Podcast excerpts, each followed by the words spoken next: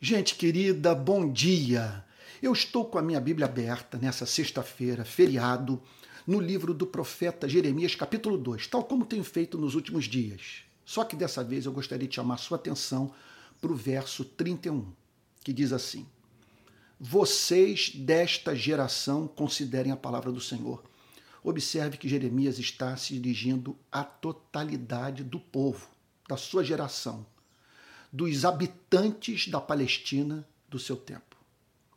É muito importante frisar esse ponto, porque há momentos da história em que uma péssima teologia que adoece, que afasta as pessoas do Deus verdadeiro, se transforma em traço da cultura. Só um milagre da graça divina, mediante a pregação da palavra de Deus para fazer com que as pessoas se abstraiam da cultura, porque é tanta gente falando a mesma loucura que você passa a acreditar na mentira. E então o profeta prossegue dizendo: ele passa a falar assumindo o lugar de Deus, como se Deus estivesse falando, falando através dele, como de fato estava acontecendo. Será que eu tenho sido um deserto para Israel? Que significa, que significa essa pergunta? Jeremias estava lidando com uma nação insatisfeita com Deus, frustrada com Deus, que julgava que Deus não havia cumprido aquilo que havia prometido para o seu povo. Aí essa questão é levantada: será que eu tenho sido um deserto para Israel? Será que de fato eu não cumpri as minhas palavras? Que vocês não encontraram em mim, por culpa minha, o que esperavam encontrar. Não há evidência concreta da manifestação do meu amor por vocês. Vocês de fato podem declarar esse tipo de coisa. E Jeremias prossegue declarando: ou uma terra da mais espessa escuridão, tudo que vocês encontraram nessa relação comigo foi trevas. Ou seja, é a situação de vocês se tornou pior depois de terem me encontrado. E isso por erro meu, incompetência minha, por falta de interesse da minha parte pela felicidade de vocês. É óbvio que Israel estava experimentando uma profunda ingratidão. Não havia encontrado em Deus justamente aquilo que Deus jamais havia prometido é oferecer para o seu povo. Deus não havia sido um deserto para Israel. Deus não havia se transformado nas trevas do seu povo. O que estava em curso simplesmente era uma espécie de relação com Deus baseada em expectativas irrealizáveis, irrealistas, absurdas. Na verdade, o povo queria que Deus se convertesse a ele. Queria ser feliz nos seus próprios termos, não nos termos de Deus. Em suma, analisando o livro do profeta Jeremias, percebe-se que o povo anelava ser feliz, apesar de não revelar a mínima disposição de cumprir as condições do pacto. Deus havia entrado com promessas: de modo algum eu serei deserto para vocês. Em mim vocês encontrarão fartura e luz. Contudo, é absolutamente necessário que vocês ajustem sua conduta ao meu caráter. Não há mínima possibilidade de eu saciar a sua sede e ser luz nas trevas de vocês enquanto vocês se recusarem a ajustar a sua conduta ao meu caráter. Aquilo que claramente eu peço de vocês. E o que eu peço de vocês não é absurdo. Pelo contrário, é razoável. Eu peço amor. Eu peço que vocês amem a mim e amem uns aos outros. E vocês simplesmente estão revelando uma profunda incapacidade de entender os termos dessa aliança. Eu não vou negociar a minha santidade por amar vocês. Não esperem isso de mim.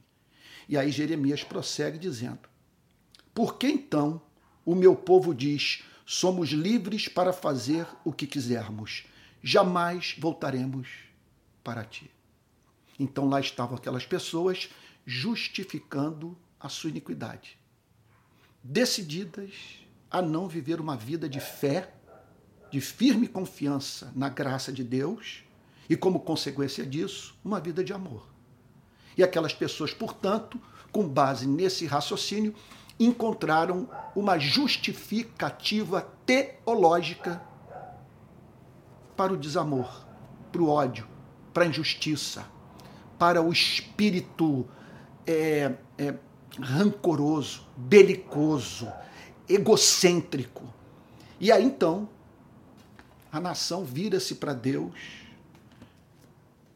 e declara: somos livres para fazer o que quisermos. Porque somos livres para fazer o que quisermos. Olha só, porque não faz o mínimo sentido nos submetermos a Ti.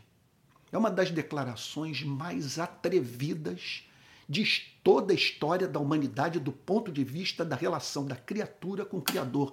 Somos livres para fazer o que quisermos. Livres. Esse é um tema muito importante para homens e mulheres de mentalidade moderna. Não há nada pelo que mais elemos do que pela nossa liberdade. Mas aí fica essa pergunta: livres para fazer o quê? Livres de quem? Livres para servir a quem? Onde essa busca por, essa, por esse conceito de liberdade, para onde essa busca por esse conceito de liberdade nos levará?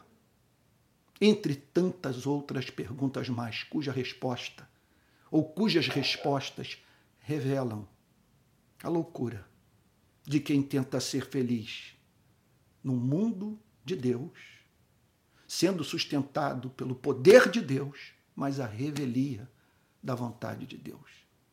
Não conte com Deus para bancar esse tipo de loucura. Jamais voltaremos para ti. Qual é a lição que nós extraímos desse versículo? Que nós precisamos ajustar as nossas expectativas em relação a Deus ao conteúdo da sua revelação, das suas promessas, do seu caráter, de modo que não esperemos nele o que ele nunca haverá de nos dar. Portanto, que não esperemos nele, nesse planeta, uma vida livre de contrariedades. É impossível. Esqueça esse ponto. Entrar no reino dos céus sem passar por tribulações. Olhe para a vida dos personagens bíblicos. Olhe para as biografias dos servos e das servas de Deus que marcaram a história da igreja. Toda essa gente enfrentou seríssimas tribulações em sua vida. E como que você espera basear a sua existência num conceito de amor que o leva a crer que, pelo fato de Deus o amar, ele o poupará de sofrimento. Não há promessa dessa natureza nas Sagradas Escrituras. Outra expectativa irrealizável é a de nós esperarmos felicidade nesse mundo, em nossa relação com Deus, sem o buscarmos, sem conhecermos a sua verdade, sem separarmos tempo para estarmos com Ele. Em conexão a isso, precisa ser dito que não basta crer nele. Nós precisamos conhecê-lo intimamente e não a guia. Mais seguro para conhecermos o Deus verdadeiro do que o Evangelho, do que a mensagem de Jesus. Não tente encontrar o seu Criador fora de uma relação viva com Cristo. Ninguém jamais falou sobre Deus como Jesus falou. Então, o que eu quero lhe dizer é que para milhões e milhões e milhões de cristãos, no decurso dos séculos, Deus não tem sido um deserto. Tem sido luz, nas trevas desses irmãos e irmãs em Cristo, que, contudo, não esperaram da parte de Deus o que Deus jamais prometeu. Que você, portanto, espere encontrar vida na relação com seu Criador por meio de Cristo. Que você espere encontrar respostas para questões é, sem cujo esclarecimento a sua vida se tornará realmente insuportável. E a Bíblia nos oferece respostas para questões básicas e tudo de uma forma muito clara e objetiva. Então busque nele o que ele promete que pode lhe oferecer. Ele promete vida em abundância. Ele promete plenitude do Espírito Santo. Ele promete que do seu interior fluirão rios de água viva, que você vai provar de uma felicidade que não é deste mundo. Contudo, do modo dele, nos termos dele, de acordo com aquilo que ele revelou. Vamos orar? Pai Santo, ajude-nos a nos convertermos a Ti e nos livrarmos do comportamento caprichoso, infantil. Senhor, é tolo de convertermos o Senhor a nós e sermos felizes à revelia da Sua vontade. É o que te pedimos em nome de Jesus, Senhor. Amém. Amém. Olha, é, hoje o Palavra Plena entrou um pouquinho mais tarde por uma série de motivos que não convém. Ontem faltou luz aqui na região onde eu moro, é, o, praticamente o dia todo. Então, e também isso associado a problemas pessoais, onde foi um dia muito difícil para mim, eu não consegui, portanto, gravar o, problema, o, o programa de hoje para que ele fosse para as redes sociais às sete horas da manhã, conforme eu costumo fazer. Quero lembrá-lo, portanto, que o Palavra Plena ele é postado todos os dias, de segunda a sexta, às sete horas da manhã. Nesses últimos dias, eu estou fazendo uma exposição dos principais versos do livro do profeta Jeremias. Eu vou precisar muito da maturidade de todos, porque é um livro denso, é um livro contundente, é um livro que, conforme usando, usando a linguagem da rua, é um livro que pega pesado conosco, mas para o nosso bem. Tá? Para o nosso bem. Bom, é, e na parte da tarde, às 18 horas, de segunda a sexta, estou oferecendo um curso de teologia. Tudo isso precisa de socorro financeiro. Eu não tenho nenhuma instituição bancando esse ministério de ensino. E devido e devido a mudanças que eu passei no meu ministério por conta da crise política que se estabeleceu no Brasil, eu estou precisando é, sobreviver. Essa que é a grande verdade. Creio que estou trabalhando honestamente é, por meio das redes e oferecendo ensino gratuito para os da minha geração, usando o linguajar de Jeremias. Por isso, eu gostaria de estimulá-la a contribuir. Caso você possa dar alguma ajuda, aqui vai o Pix, palavraplena.gmail.com. Se você depositar uma oferta, vai cair na, na conta, na minha conta, o que possibilitará, portanto, viabilizar os projetos do Instituto ACC, que tem como objetivo servir a igreja, ajudando a conhecer a sua própria fé. Você também pode se tornar membro do meu canal. Você vai lá naquele famoso canal de vídeo da rede vizinha, você pode ali então se tornar é, membro do canal. É, é o mais famoso canal de vídeo, tá bom? Então, se eu falar aqui, simplesmente as demais redes é, me impedem de, de. Elas travam a divulgação desse meu, desse meu vídeo.